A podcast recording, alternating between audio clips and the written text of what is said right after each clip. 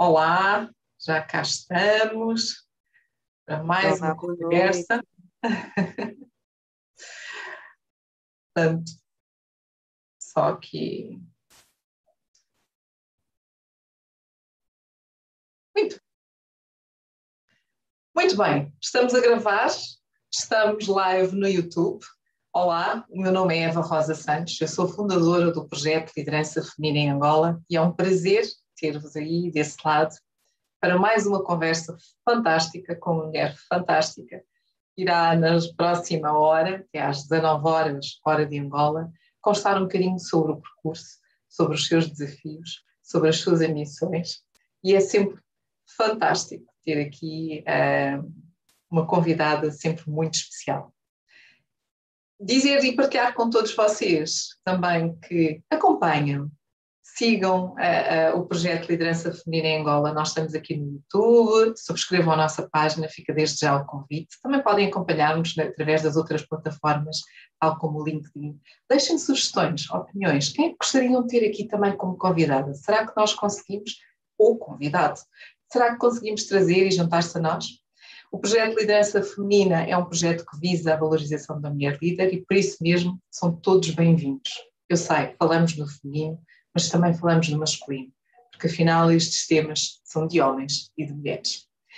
Sem mais delongas, vou dar as boas-vindas à Andreia. Andreia, muito obrigada por teres aceito o nosso convite em estares aqui hoje e juntaste à liderança feminina em Angola. Muito obrigada, eu, Eva. É uma honra cá estar. Muito boa noite a todos.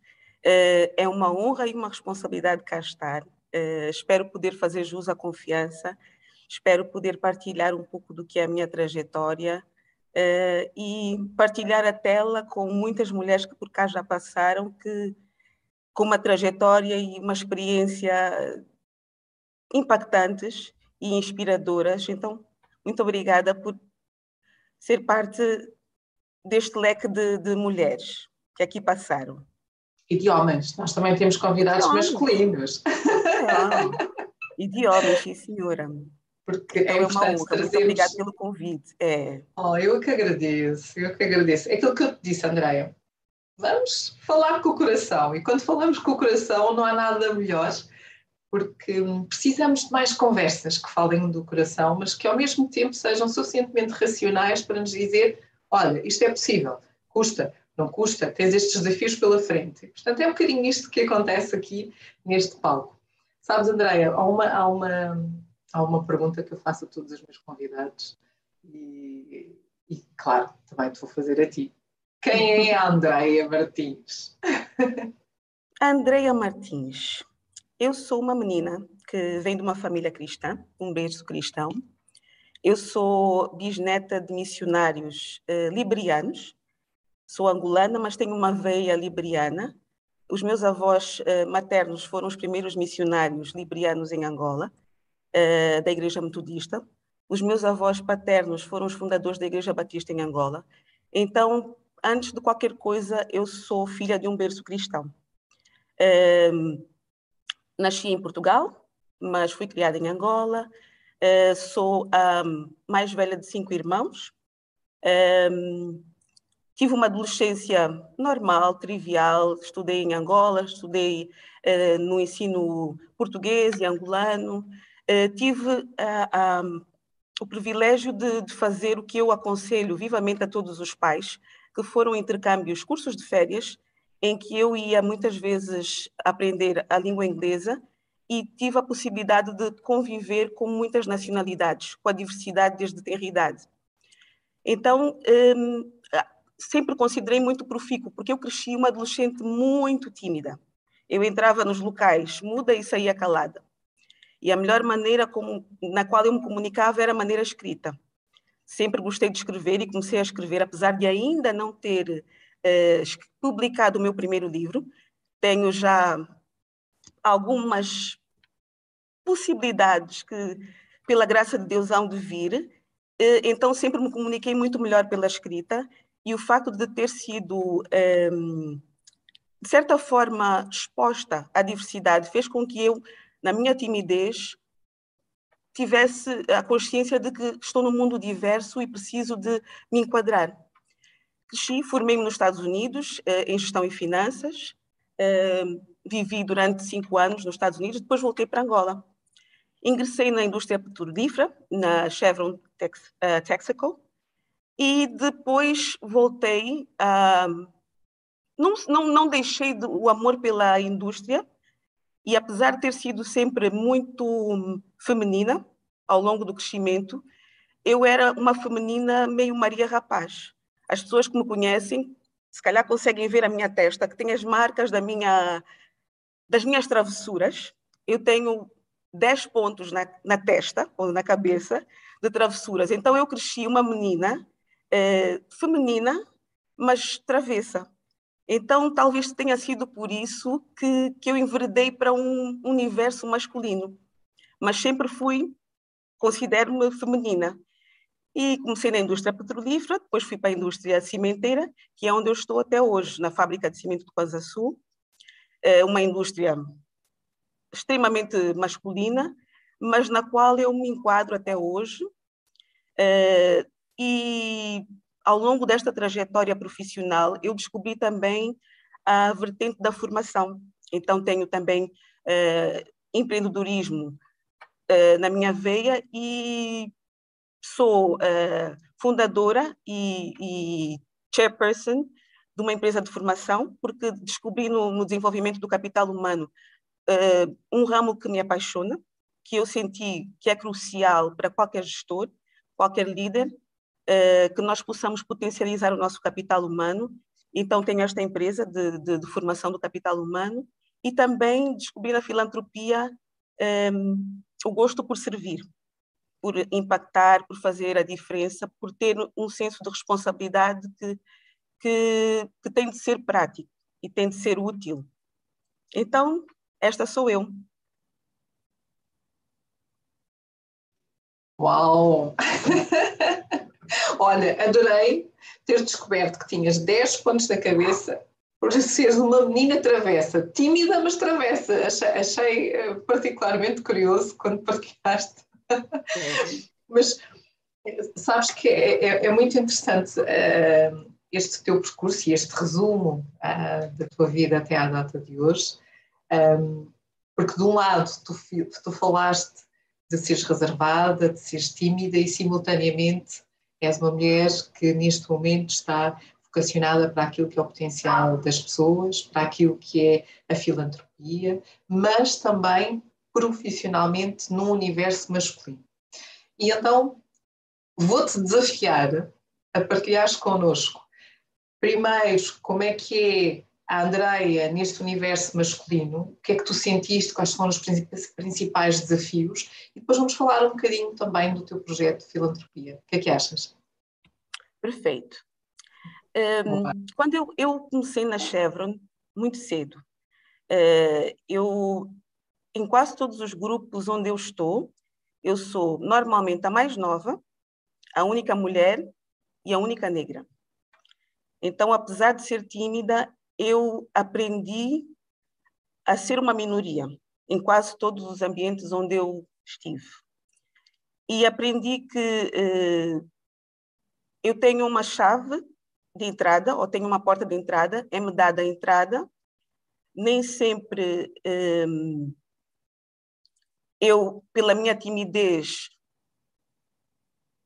revelava uh, o, o, o, que, o, que, o que ia dentro de mim, mas sempre estive muito atenta, muito ouvinte e talvez eh, com uma atenção eh, menos verbalizada e tive a bênção, que eu não considero sorte, a bênção de que me dessem sempre a palavra. Porque mesmo na minha timidez, eu normalmente quando me sinto à vontade, descontraio e, e falo. Então tive a bênção de ser eh, permitida a falar, sempre me deram a palavra eu nunca me senti uh, alienada e fui criada de uma maneira a pensar que não havia limites para aquilo que eu poderia fazer.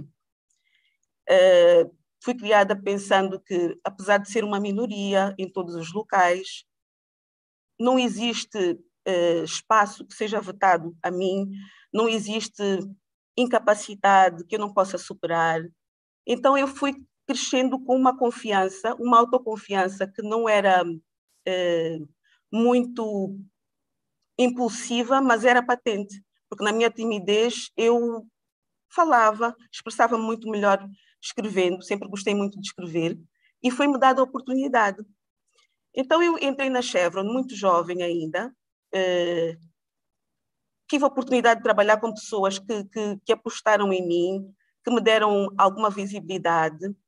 Tentei sempre fazer-me útil, tentei sempre eh, adotar uma postura de, de, de, humildade no sentido de que estava disposta a aprender, tinha o defeito de, de principiante de pensar que o trabalho acaba, então eu queria ficar sempre até tarde, eh, queria sempre terminar o trabalho. E de certa forma em alguns momentos isso acaba por funcionar eh, contra nós, acabamos por nos sobrecarregar. E engraçado foi que apesar de ser jovem, apesar de ser normalmente a, a última mulher, eu, a, única mulher, eu sempre tive muita afinidade com, com, com os homens. Eu tenho três filhos e, e, e, sou a rainha da casa, sou, sou a, a única mulher da casa. E sempre me senti bem no meio, no seio dos homens, por algum motivo, talvez por eu ser assim muito irquieta, como eu chamo, senti-me bem no seio dos homens. Então eu acabava por ser um pouco protegida, acabava por ser um pouco um, o coqueluche, vamos dizer assim. E na Chevron, particularmente, que foi uma grande escola para mim, foi uma empresa que, que, que ensinou-me a ser o profissional que, que não precisa de ser supervis, supervisionado para, para ter um senso de responsabilidade. A Chevron é uma empresa que tem uma cultura muito forte e então consegue incutir esta cultura nos funcionários e, e contribuiu muito para o tipo de profissional que eu sou hoje. Maneiras que o senso de responsabilidade, o senso de pertença, uh, incute em nós um peso de não falharmos. Então eu, eu fui percorrendo essa trajetória e depois resolvi abraçar este outro projeto, que foi a Fábrica de Cimento do Panzaçu, que foi um projeto de raiz. Uh, começou pela construção da fábrica, uh, e eu digo que nós começamos literalmente do capim, porque eu, a primeira vez que eu pisei uh, no solo, em, no Quatra, a fábrica localiza-se no Quatra, só havia capim. Andréia, antes de passares para a tua história, como é que foste parar este mundo? Ou seja, estás numa empresa, uh, numa indústria petrolífera, uh, com desafios, provavelmente muito confortável, de repente foste parar ao capim, a um projeto completamente diferente. Como é que isso aconteceu? Uh, e depois então encaminhas aí o teu, a tua história, por favor. Eu acho que foi um pouco, foi um pouco uma consequência eh, eu não, não considero que tenha sido nada premeditado. Foi um projeto novo que surgiu, eh, que eu senti que, que era muito aliciante. Ehm, cheguei a um ponto na Chevron que, sentia que tinha atingido eh, um aprendizado que me permitia ser uma profissional que pudesse abraçar outros objetivos, outros desafios. Era um projeto novo. Eu apaixonei-me pelo projeto uma fábrica de 1.500 toneladas por dia, cimento, um projeto de raiz, um consórcio internacional. Uh, para, estávamos numa era em que o cimento era apenas tínhamos uma fábrica no país. Uh, o cimento era um, um, um, bem escasso e muito necessário. Então foi um projeto que me apaixonou. Eu fui convidada para ingressar à equipa uh, e foi apaixonou-me. Foi um desafio que eu não consegui resistir o facto de começar num projeto de raiz algo novo, algo empreendedor, que, que, que seria uma construção uh, desde a concessão do, do projeto, uh, a escolha de equipamentos, a construção, acompanhamento da obra, o, o, envio dos, dos, dos, equipamentos todos, a preparação das equipas, a formação do capital humano que depois haveria de ingressar à fábrica. Então foi algo que me apaixonou e eu resolvi abraçar esse desafio. Foi, foi, foi muito a consequência de, da, da, da paixão que eu senti no projeto. Uau! É, é, é, é super... E há quantos anos é que já lá estás? Eu estou na fábrica do, de cimento do Panza Sul há 13 anos. há 13 anos. Fazeres esse percurso desde aquilo que tu estavas a dizer, desde o capim até hoje e aquilo que a fábrica é hoje, quais foram os momentos mais marcantes para ti? O momento mais marcante para mim, e lembro-me como se fosse até hoje, foi o momento eh, que foi produzido o primeiro saco de cimento. Foi num sábado e nós estávamos todos na sala de reuniões da fábrica de cimento, eh, ainda eh, nas instalações pré-fabricadas, porque não, não estava construído o edifício administrativo ainda, estávamos todos numa sala e vieram com o primeiro saco de cimento quente, ainda, quente, literalmente quente, e todos nós assinamos o saco. E foi um momento muito marcante, porque era um sábado, eu estava longe da minha família, estava longe dos meus filhos, eh, do meu marido, estava longe de casa, estava com a minha outra família, que eram os meus colegas, estávamos numa sala com cerca de 20 pessoas, todos na expectativa de que o primeiro saco saísse, e, e foi um misto de, de, alegria e tristeza, porque eu tinha uh, longe pessoas que me são muito queridas, que, a quem eu agradeço muito porque foram um, compreensivas com as minhas ausências, porque nessa trajetória eu tive que estar muitas vezes ausente, porque a fábrica não é em Luanda, e então foram parceiros em respeitar eh, os momentos em que eu tive que estar ausente, os momentos em que, que eu não participei em, em ocasiões especiais, apoiaram-me muito e tive perto os meus colegas, que, que, que eram a minha segunda família. Então é aquele misto de, de, de, de, ter uma conquista, de ter alguém que no back-office eh, partilha conosco este momento e, e, e, são os nossos melhores admiradores e impulsionadores, não podendo estar com eles, mas sabendo que o fato de não estar com eles é por um, um bem maior também, um bem muito, muito aprazível, eh, que serão eles também que me vão aplaudir e apoiar. Então foi esse momento mais marcante que eu tive, o primeiro, talvez de vários. É, é tão importante, e sabes, nós já temos falado em algumas das nossas conversas da importância de termos uma, uma família que nos apoie, que nos dê uh, o incentivo, porque realmente há momentos em que a nossa vida profissional se sobrepõe à vida familiar e tem que haver este equilíbrio.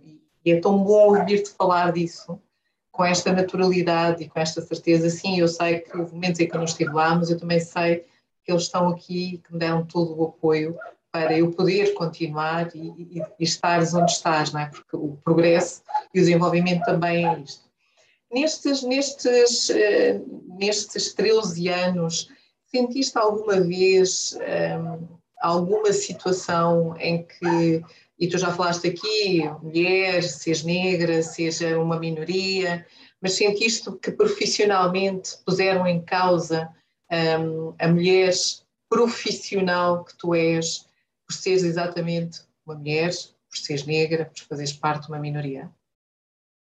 Eu senti em determinados momentos Felizmente foram momentos muito, muito pontuais, mas eu senti sim, porque muitas vezes parecia que uh, a primeira vez que eu era olhada era como se eu tivesse caído de paraquedas.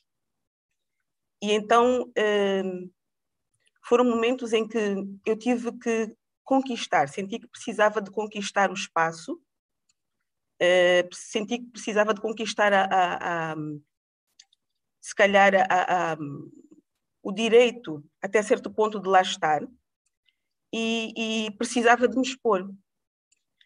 Muitas vezes eh, eh, eu penso que nesta trajetória nós precisamos de, de, de ter primeiro um, um, sistema de suporte que nos permita termos os nossos pilares todos alinhados, de termos uma, uma autoconfiança que nos permita sentir que temos um respaldo para para continuarmos a, a, a nossa trajetória.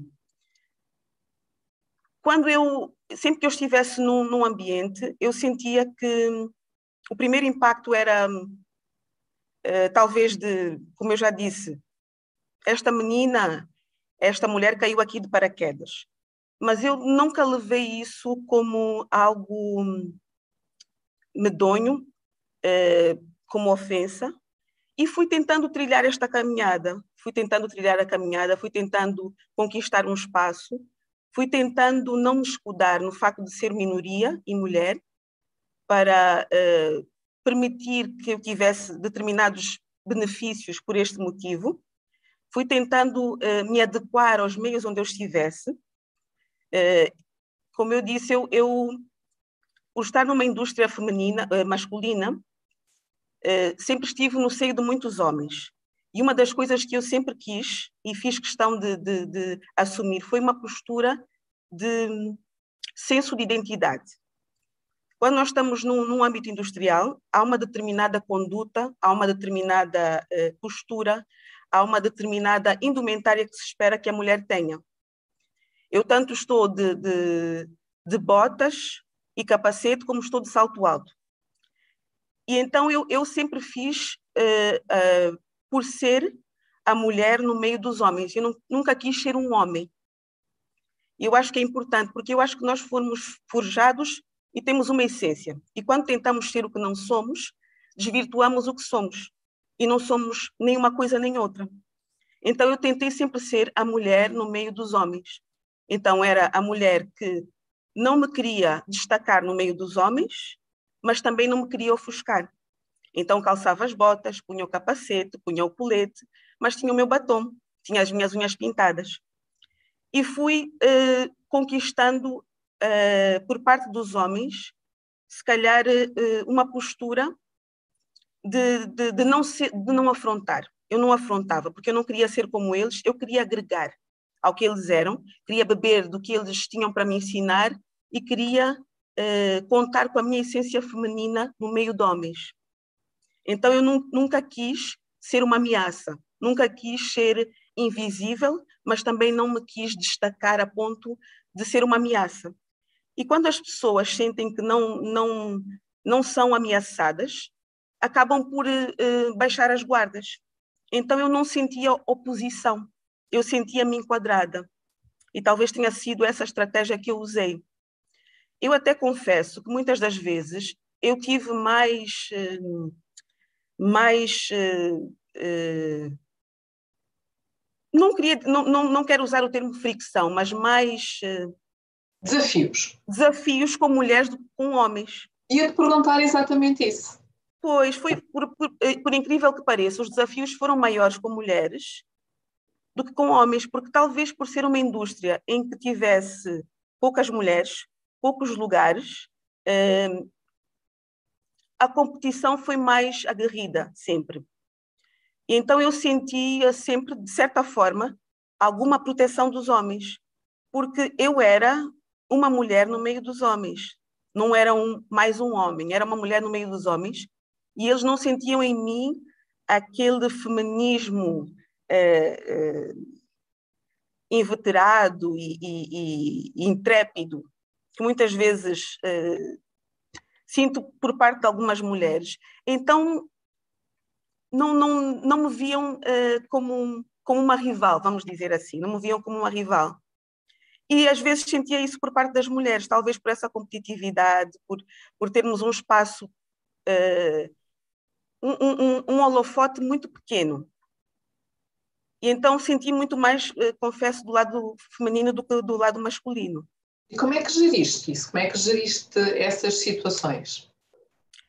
Olha, foi, foi, foi, foi gerindo uma situação de cada vez. Foi mesmo eh, tentando com paciência, com lucidez, com calma. Eu, eu sou uma, não sou uma pessoa de, de, de choque.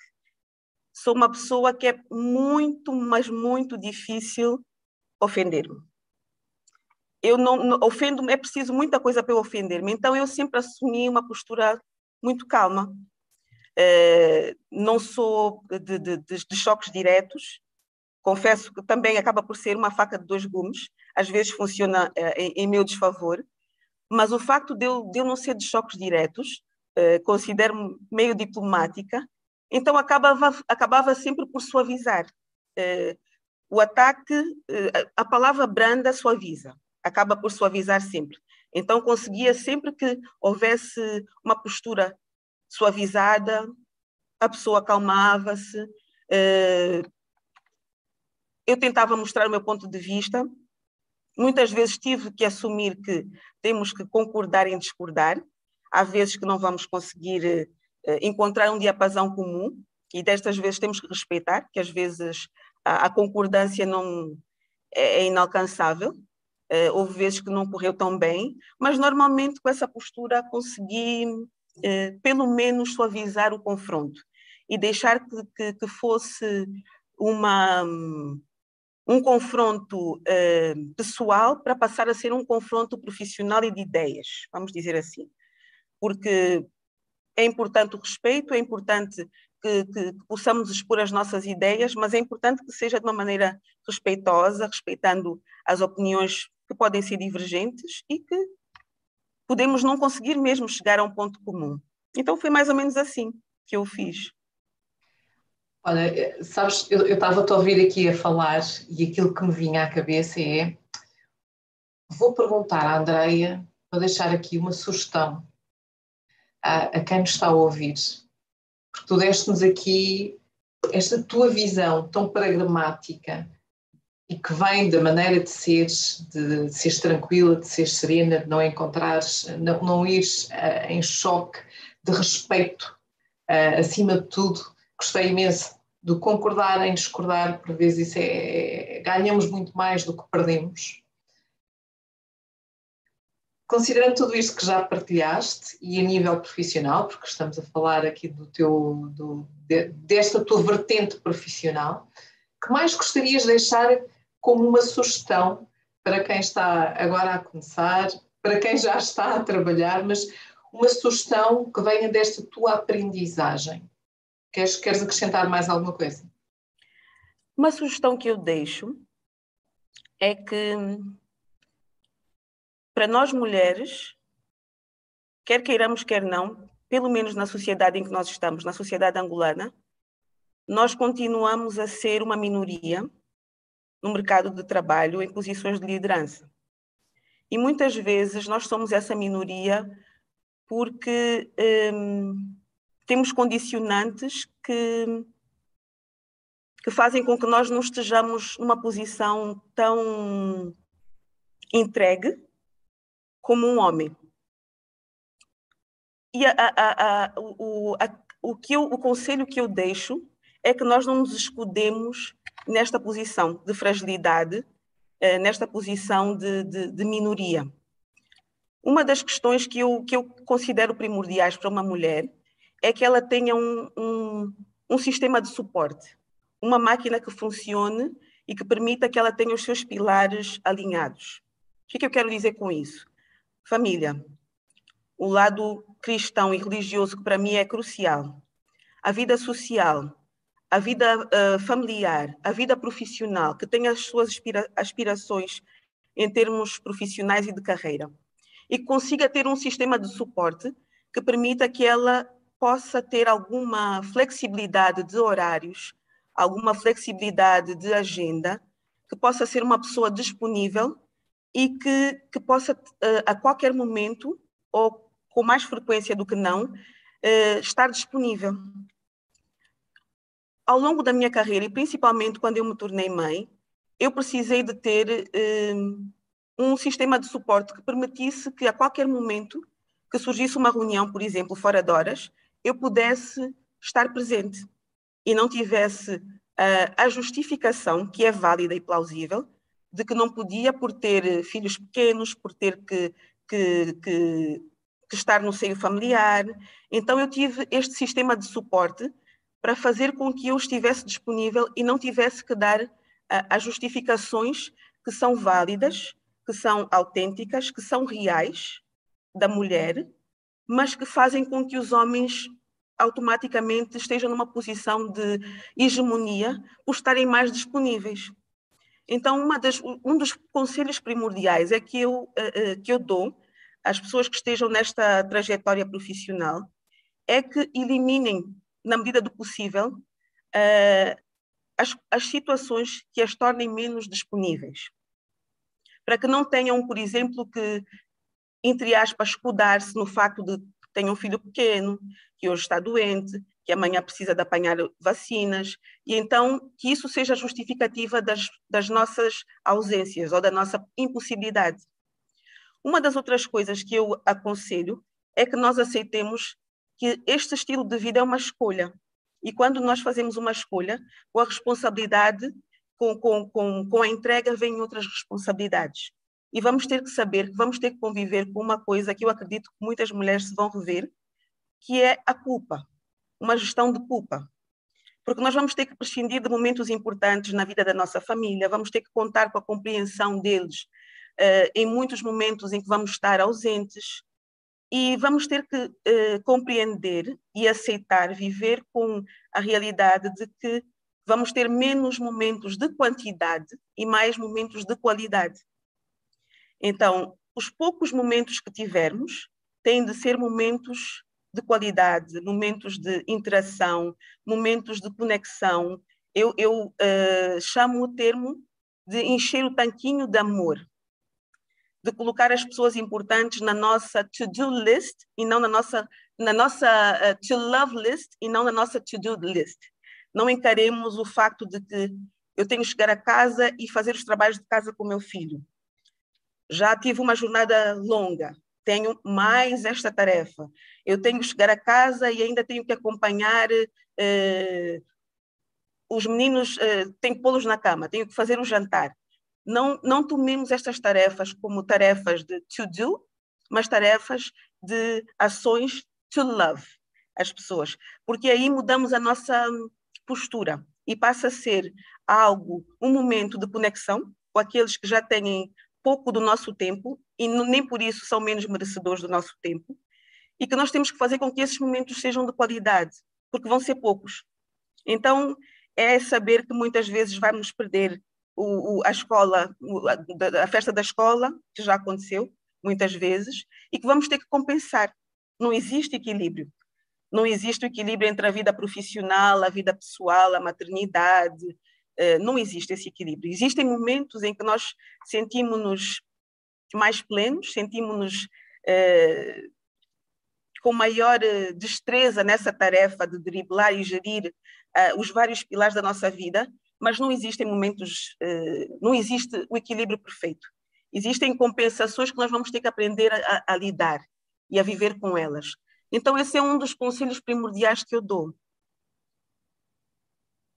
Olha, eu estava aqui, eu estava a ouvir e a abanar a cabeça, como sabes, não é? Eu estava aqui a, a dizer que sim.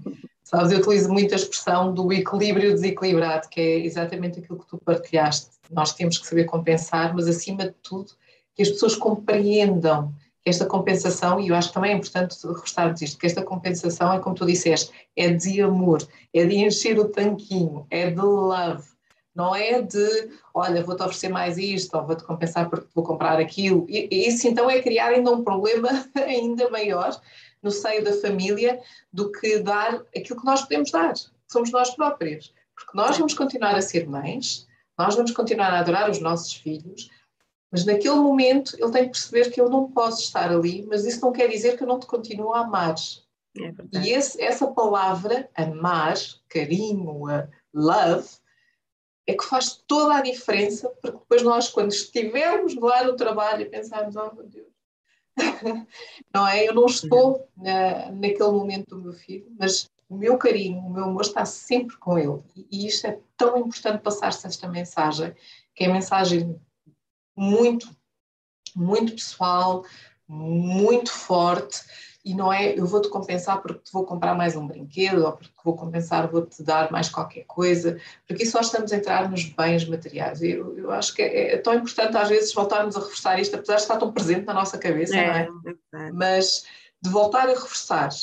Amor, adorei a To Love List, adorei, adorei. Hoje adorei, aprendi aqui um conceito novo que eu vou utilizar, porque eu, eu, eu sou fã fã de, destes, de, daquilo que funciona, porque uh, tu tens o teu love list, eu tenho o equilíbrio desequilibrado e, portanto, e no meio disto tudo nós encontramos a tal simbiose que é estarmos é com a nossa família. Porque no final do dia é isto que conta. É. é. No é isto que vale dia, a pena. É, é, é, é, o que vale a pena voltar para casa e sabermos que temos alguém que vai celebrar as nossas conquistas e não alguém que está tão uh, desenquadrado e tão desalinhado emocionalmente conosco que as nossas conquistas já não, não, não, não fazem diferença, não se revêem nelas e nós não temos com quem partilhar. E toda aquela entrega passa a ser em glória, porque aqueles que mais amamos não partilham conosco, não temos com quem celebrar, não temos com quem celebrar. Então é um troféu que acaba por não ter valor. Não plástico, valor. Não é? é? é de plástico, está lá, existe. Ah, ok. Olha, sabes, fazes-me fazes pensar aqui uh, na importância de celebrarmos as mais pequenas coisas. E, no, e nós esquecemos, eu, eu, eu, tenho partilhado cada vez mais isto, porque eu também esquecia-me de celebrar, confesso. Portanto, e, e, e quando nós começamos a celebrar as pequenas conquistas, que depois se tornam gigantes, o nosso coração fica cheio, não é? Aquela pequena conquista, aquele contrato que fizemos, o fato do nosso filho ter, ter conseguido, sei lá, andar de bicicleta, por exemplo. Uau, fantástico, já sabe andar de bicicleta! não é? Olha, mamãe, hoje consegui fazer. Uau, que bom! Pode parecer uma coisinha tão insignificante, mas depois tem esta energia toda positiva, tão boa, tão boa, tão boa. Olha, estou a adorar. Então, estou a adorar tanto que vou puxar agora a nossa conversa aqui para o lado da filantropia. Conta-nos uhum. como é que isto aconteceu, um, conta-nos como é que isto aconteceu na tua vida, por que razão. Uh, Fala-nos mais um bocadinho deste teu lado. A filantropia começou de um sonho que eu tive, ainda muito pequena, que eu não compreendi na altura. Eu sonhei que eu, que eu estava num espaço, parecia um, um campus de uma universidade, de uma, de uma escola, com dormitórios, com salas, e havia muita gente, essencialmente crianças, jovens, adolescentes, e havia muitas mulheres. E as pessoas interagiam muito, e, e eu não percebia o que que era, mas eu sentia que eu fazia parte desse espaço. E não me via, mas eu, eu sabia que eu estava presente. E não compreendia o sonho. Fui crescendo, fui crescendo, pela vertente cristã, eu também fui sempre ensinada a, a, a doar muito. Uh, esta vertente sempre foi muito incutida em mim, o, o, senso de doar, de partilhar, como sendo uma obrigação uh, de partilhar com os mais necessitados. Mas sempre fui uh, sentindo que, que o fazia de forma muito tenue, muito inconsistente, e, e, e, comecei a prestar atenção uh, para as eh, disparidades sociais, para a desigualdade, pelo facto das pessoas, uh, por vezes, ver literalmente a, a, riqueza distribuída de uma forma muito desigual. Graças a Deus, não, não, nunca, nunca, Deus me concedeu a graça de nunca, de, nunca viver uh, com carências. Sempre tive mais do que necessário, graças a Deus. E, e, e, de certa forma sempre me compadeci muito por ver o sofrimento dos outros.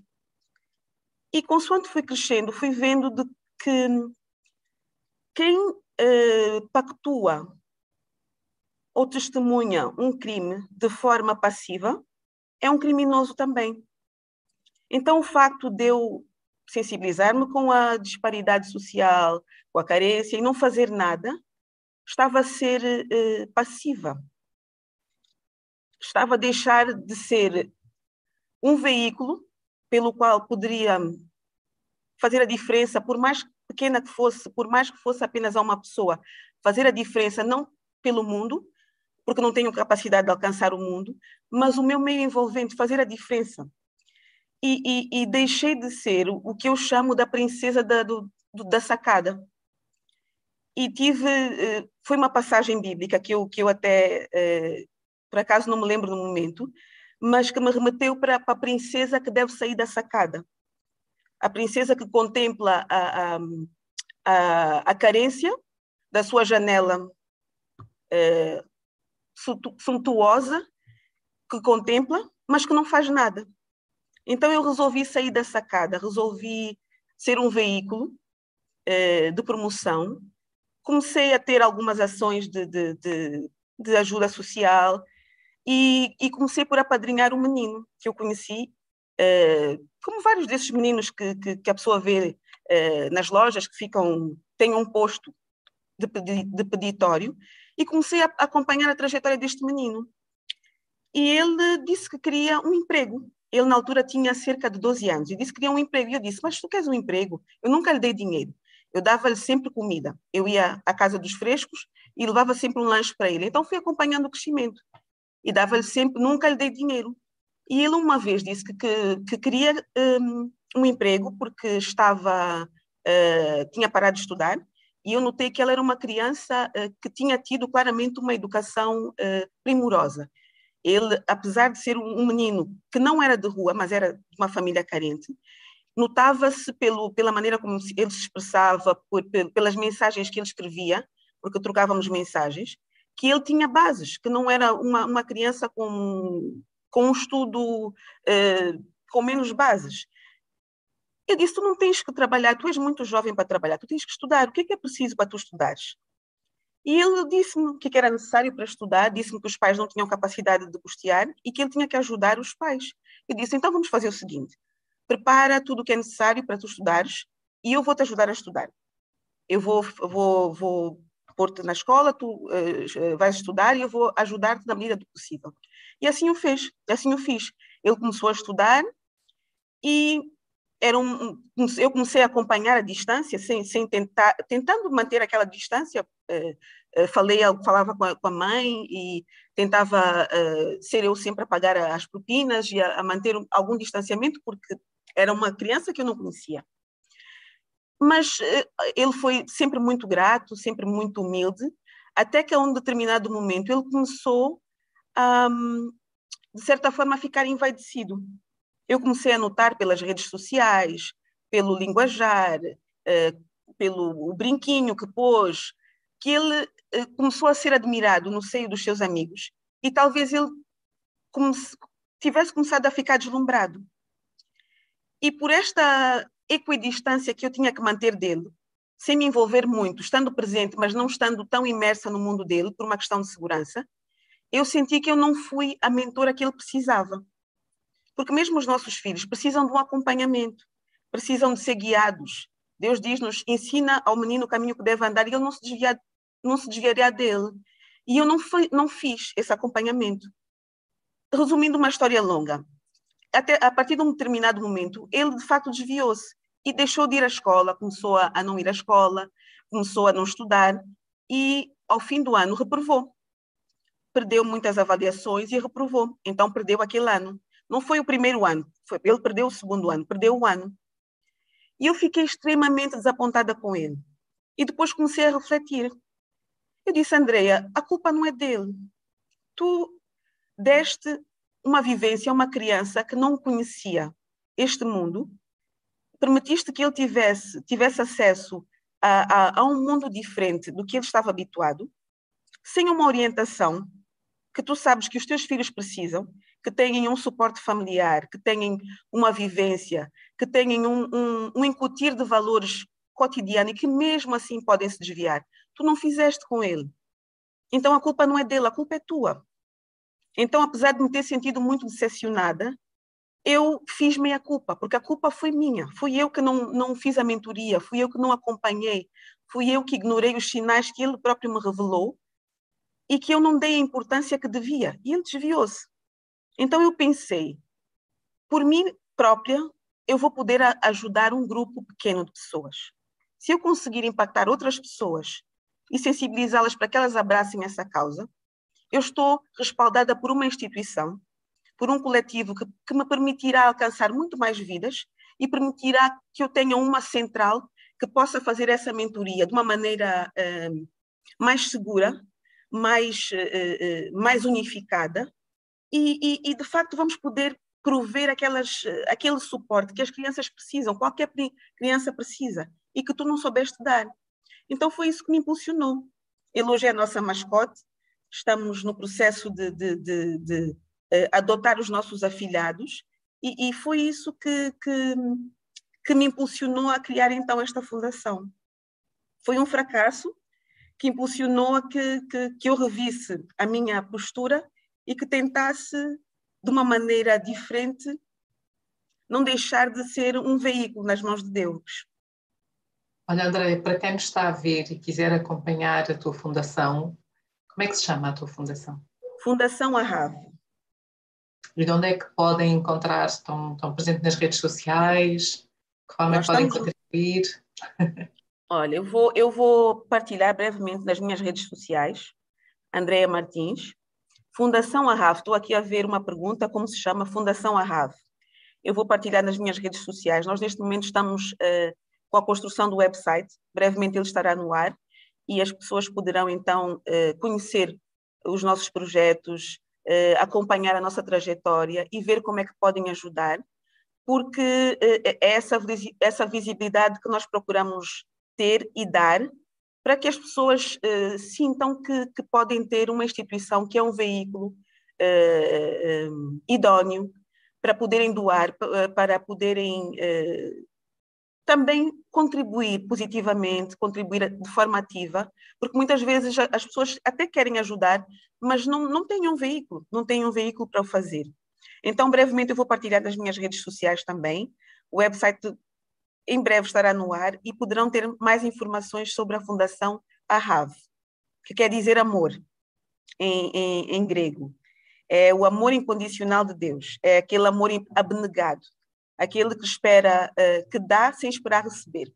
E que, o, que, o, que a recepção ou a compensação deste amor é o desejo de servir e a obrigatoriedade de servir.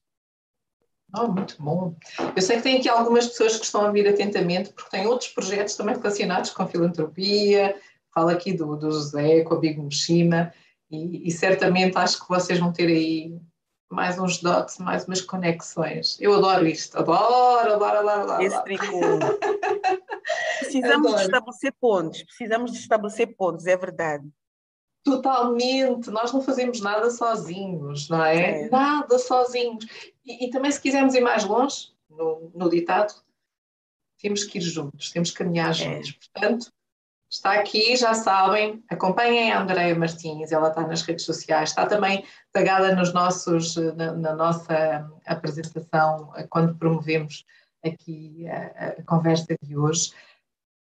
Perguntem, questionem, acompanhem vejam de forma é que podem ajudar. Uau, gratidão. Que bom, Andréia, adoro, adoro, adoro. Olha, só muito rapidamente, antes estamos quase, quase a terminar, lembras que disse que a conversa é tão boa que de repente já estamos no fim. Mas, Mas eu, eu olhei agora para o relógio, de facto, o tempo passa é, a voar. Passa é a voar. muito bom. Quando falamos com o coração, é ótimo. Olha, mas um, temos aqui alguns comentários, estou a adorar a tua história, que história bonita. Uh, pessoas que pela, pela, primeira vez estão aqui a ver na liderança feminina. Gratidão por estarem desse lado e por nos acompanharem. Sim, fica aqui o desafio, desafio. Vão ver as outras. São conversas excepcionais de mulheres e de homens que vieram partilhar aqui um pouco da sua história e depois acompanhem estas histórias porque, e estas pessoas que, que, que merecem, que merecem. Um, tenho aqui uma questão do Peter Mocoro que pergunta Uh, qual é o segredo aberto que faz a Andreia uma pessoa e profissional, inofensível, mas eficaz? E aqui... Inofensiva. Inofensiva, não sei, não sei. Bom, vou, vou tomar como um, um, elogio. Vou tomar como um elogio. Inofensiva. Uh, há um princípio. Mas eficaz. Uh, mas, mas eficaz, eficaz, sim. há um princípio que eu tomo muito a letra, que é o princípio de nós sermos velas. Uma vela não precisa de perder a sua luz e a sua luminosidade para iluminar outras. E não se torna menos intensa quando ilumina outras. Isto para dizer que a intensidade que nós temos só se amplifica quando nós não nos unificamos. Eh, eu acho que nós não precisamos de assumir uma postura de tanta competitividade. A competitividade no sentido de sermos. Hum, há necessidade de alguém perder para eu poder ganhar. Não vamos ganhar todos, não vamos ganhar uh, a mesma medida, mas temos que saber que nós nos complementamos uns aos outros. Temos que saber que, conforme a Eva disse há pouco tempo, quando estamos juntos, podemos até ir mais devagar, mas vamos mais longe. Então, eu, eu acho que uh, o que me faz eficaz é o gosto por aprender. Eu não tenho vergonha de aprender, não tenho vergonha de dizer que não sei, uh, não sei tudo, há muito que, que eu tenho ainda para aprender e estou sempre apta a aprender e considero-me uma pessoa flexível. Uh, eu acho que, que, que todos nós funcionamos muito como paletes de uma cor quando nós somos estimulados por uma cor específica, eu, Andréia Amarela, vou produzir um, um, um, tom diferente quando estiver uh, impactada pela, pela Eva. Já quando estiver com José Carlos, vou ter um, um outro impacto. Então, essa interação, esse intercâmbio, torna-nos arte. Muitas vezes vamos ter fricções, mas essa, eh, eh, eh, eu, eu, eu acho que nós somos seres que fomos dotados uh, e criados para uma finalidade. Eu acho que Deus criou-nos para uma finalidade e, e nós temos tudo o que precisamos dentro de nós, mas precisa de ser estimulado no tempo certo e pelos estímulos certos. Se assim não for, há, há vertentes nossas que jamais vão ser afloradas. É como uma árvore, uma semente num frasquinho que não passa do potencial, que tem eh, a, a, a capacidade de ser uma árvore perene até, mas que se não for colocada no meio envolvente certo, jamais vai ascender ao seu potencial. Então, eu, eu, eu eh, faço o possível para, para eh, deixar-me impactar por outras pessoas, deixar que elas também deixem as suas impressões digitais em mim sabendo que eu não sei mesmo tudo e que há coisas que eu nunca vou saber. E se eu quiser me profissionalizar e especializar em tudo, vou ser uma profissional medíocre que faz tudo, mas que não não faz nada de forma diferente. Então, eu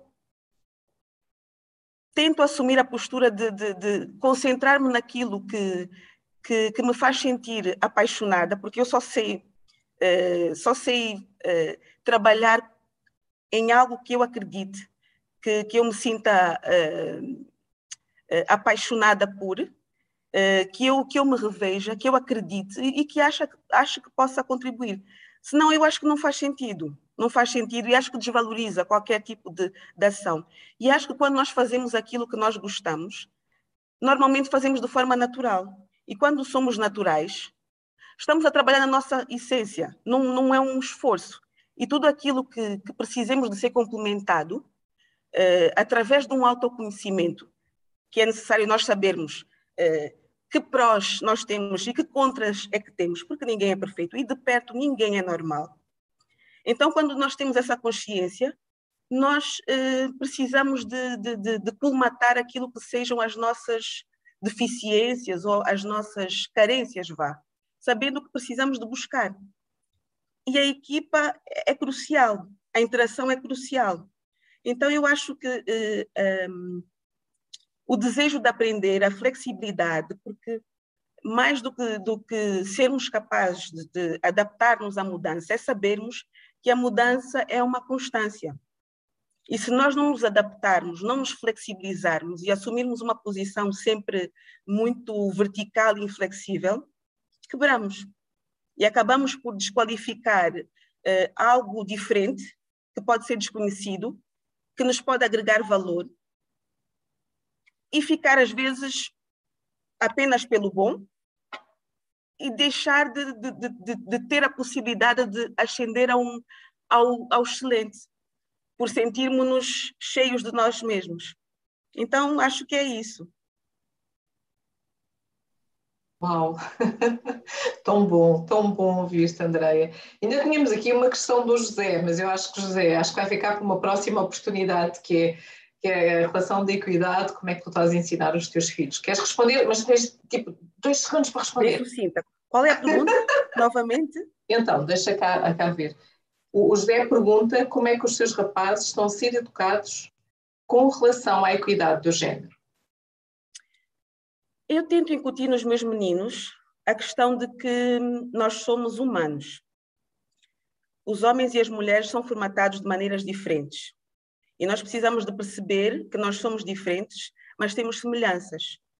Que cada um tem as suas funções e cada um tem a sua uh, maneira de, de, de atuar. Eu, eu, tento fazer com que eles percebam que nós somos humanos e que nós temos uh, somos feitos de corpo, alma e espírito. E precisamos de ouvir muito cada um deste, cada uma destas nossas personas para uh, uh, atender aos desejos de cada uma delas. Se nós tentarmos satisfazer um desejo, uh, uma necessidade física, com uma, uma, uma, uma questão intelectual, vamos estar, não vai ser atendida, não vai ser satisfeita. Então, uma das coisas que eu ensino aos meus filhos é que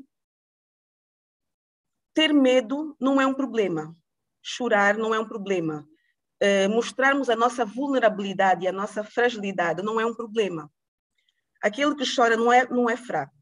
O fraco é aquele que chora e fica estacionado no, no, no sentimento, fica bloqueado.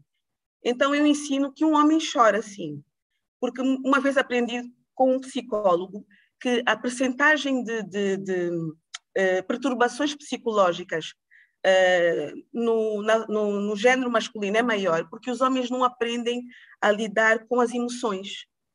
Eles não são, não têm menos emoções que as mulheres. É claro que nós somos mais emotivas, somos forjadas para ser mais emotivas, mas nem por isso os homens deixam de ter emoções.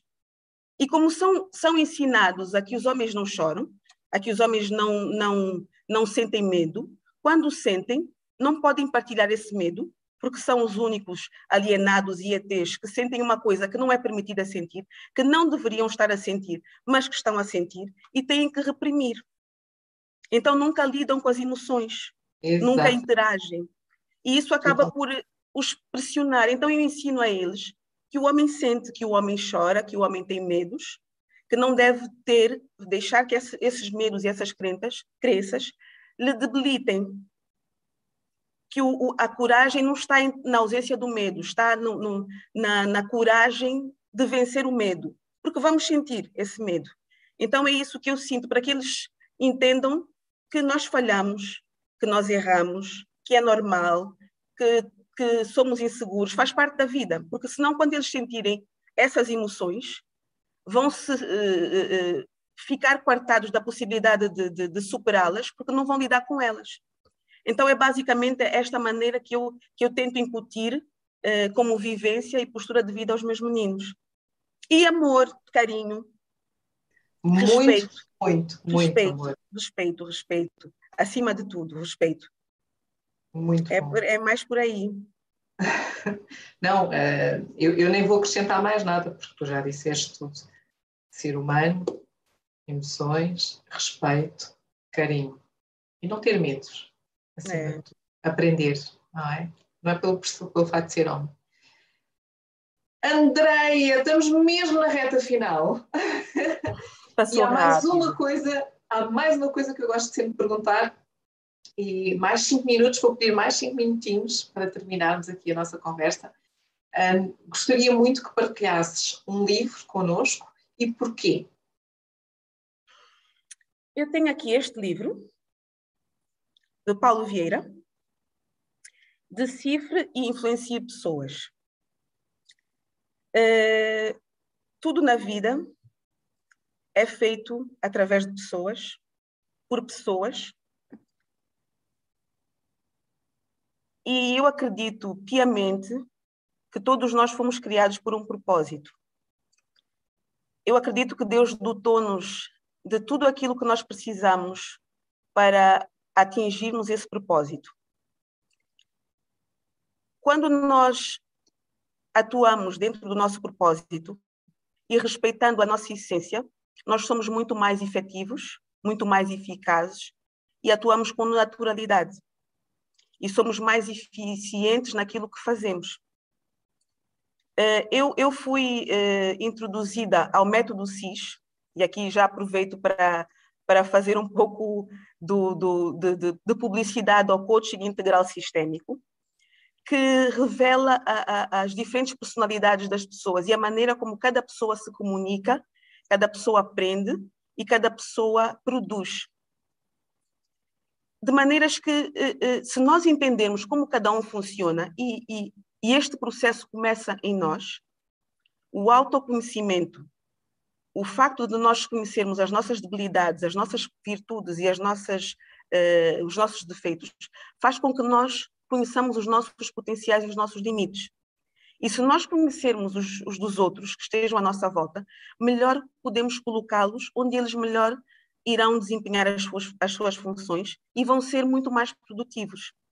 É claro que nós, com a consciência de nós próprios, vamos uh, uh, conseguir colmatar as nossas ineficiências, mas esse autoconhecimento faz com que nós coloquemos as pessoas nos lugares certos e façamos com que elas não estejam a atuar em sofrimento sempre, em, em, em, em esforço, e estejam a ser e a atuar com naturalidade e a desempenhar o propósito que, para o qual elas tenham sido criadas. Então, eu acho que é um livro que eu aconselho vivamente. É uma leitura memorável. Muito obrigada, muito obrigada, Andréia. Sabes, antes de terminarmos, eu gosto sempre de partilhar com todos aqui um, um pouco aquilo que eu levo da nossa conversa de hoje e gostava também de partilhar contigo e com todos os que nos acompanham aquilo que eu levo hoje da nossa conversa da liderança. Posso? Por favor. Andréia Martins, menina, Librianos, Igreja Metodista, Batista, filha de um berço cristão. Nasci em Portugal, mas fui criada em Angola. Sou a mais velha de cinco irmãos. Tive oportunidades, diversidade e multiculturalidade a que fui exposta. No entanto, uma adolescente muito tímida, sempre calada, mas sempre gostei muito de escrever e de comunicar. Era para mim a melhor forma. Por isso, um dia destes, quem sabe, o meu livro. Formei-me nos Estados Unidos em finanças e comecei a trabalhar na área petrolífera. Sempre me considerei feminina. Meia Maria Rapaz, é verdade, e prova disso, tenho 10 pontos na cabeça como menina através. Apesar de trabalhar num universo masculino, sempre me considerei feminina. Trabalho atualmente numa indústria cimenteira, onde estou há mais de 13 anos. Comecei do zero ainda havia capim. Um momento importante foi quando vi, quando assinámos todos o primeiro saco de cimento. Sou também empreendedora, empresa de formação, de uma empresa de formação, ramo que me apaixona, potencializar o capital humano. Sou também filantropa. Gosto de servir, de fazer a diferença, Sou normalmente a mais nova, uma mulher e negra. Faço parte, sou uma minoria, mas nunca me deixei levar por isso. E sempre tive a possibilidade de ter, de ser bem reconhecida. Sempre, sempre tive a benção que me dessem a palavra. Sempre me foi permitido falar. Nunca me senti alienada e nunca senti que havia limites no que eu poderia fazer. Cresci com autoconfiança. Sempre trabalhei muito. Sempre tive muita afinidade com os homens. Sou também a rainha da minha casa. Tenho três filhos homens. Acabava de alguma forma também por ser protegida. A Chevron ensinou-me a ser a profissional que não precisa de ser supervisionada e que muito contribuiu para o meu futuro profissional. Este projeto, na cimenteira, foi uma consequência, um projeto novo, aliciante, apaixonei-me. Uma faga de 1.500 toneladas de cimento, um bem escasso e necessário. Comecei de raiz. Foi marcante, tem sido marcante. É óbvio que a família também esteve sempre presente, porque deu uma força, foi compreensiva, são parceiros desta minha outra família profissional. E é necessário isto, este misto de conquista, de sucesso e de também sentir que não estou lá em todos os momentos. Mas são esses momentos essas ausências e esse suporte da família que, que é necessário poder evoluir. É dizer, nós mulheres, e esta é uma sugestão que a Andrea nos deixa, nós mulheres, não podemos encontrar artifícios só por fato de sermos mulheres. Temos que ter uma rede de suporte. Temos que ter uma família que nos apoie. Porque é nesta família, é nesta rede de apoio que nós vamos poder crescer, desenvolver. Portanto, tentar eliminar ao máximo todas estas situações que nos tornem indisponíveis. É óbvio que isto é um estilo de vida. É uma escolha. É uma escolha com responsabilidade. E muitas vezes temos que gerir a culpa. Estes momentos têm que ser mais de qualidade do que quantidade para encher o tanquinho de amor e ter a to love list e não a to do list. Porque aí mudamos de postura. Há um momento de conexão. Estamos mais próximos daquele, daqueles de quem amamos. E celebrar, celebrar as conquistas. Portanto, quando fui mãe, sentiu esta necessidade e precisou deste suporte para não encontrar justificações. Também a nível profissional, sentiu alguns desafios por ser mulher, por ser negra, por, estar uma, por ser uma minoria, mas simultaneamente soube ultrapassar estes temas pela sua maneira de estar, pelo respeito, pela sua lucidez, por ser calma. Diz que é muito difícil ofenderem. Não sou de choques diretos, portanto acabava por suavizar. Eu não estava em conflito. Eu não queria ser mais um homem. Eu queria ser, e sou, uma mulher, no meio dos homens, onde há respeito. Isto é uma postura de agregar, de beber. Nunca quis ser uma ameaça. Tenho uma essência feminina. Partilhou ainda connosco este seu sonho de ser fil da filantropia, que não sabia muito bem como é que era. Um sonho antigo, em criança, que não percebeu até ter a oportunidade de ter dado e contribuído para a formação de um jovem, mas que a determinado momento as coisas não correram como deveriam ter corrido. Não houve suporte, não houve apoio. A culpa a culpa considerou ser sua por não ter feito da melhor forma este apoio. E por isso mesmo, a criação da sua instituição, e deixo já aqui uma nota, acompanhe a Andreia para descobrir um pouco mais sobre a sua a fundação, a AGAP, que significa Ahav, desculpa, Ahav, que significa amor incondicional em grego. É este o seu propósito. Estamos num momento de poder dar, de contribuir, mas vamos fazê-lo de uma forma correta. Sendo que é uma forma, pode não mudar o mundo, mas mudar a vida de alguém, sendo que é este o veículo certo para o fazer.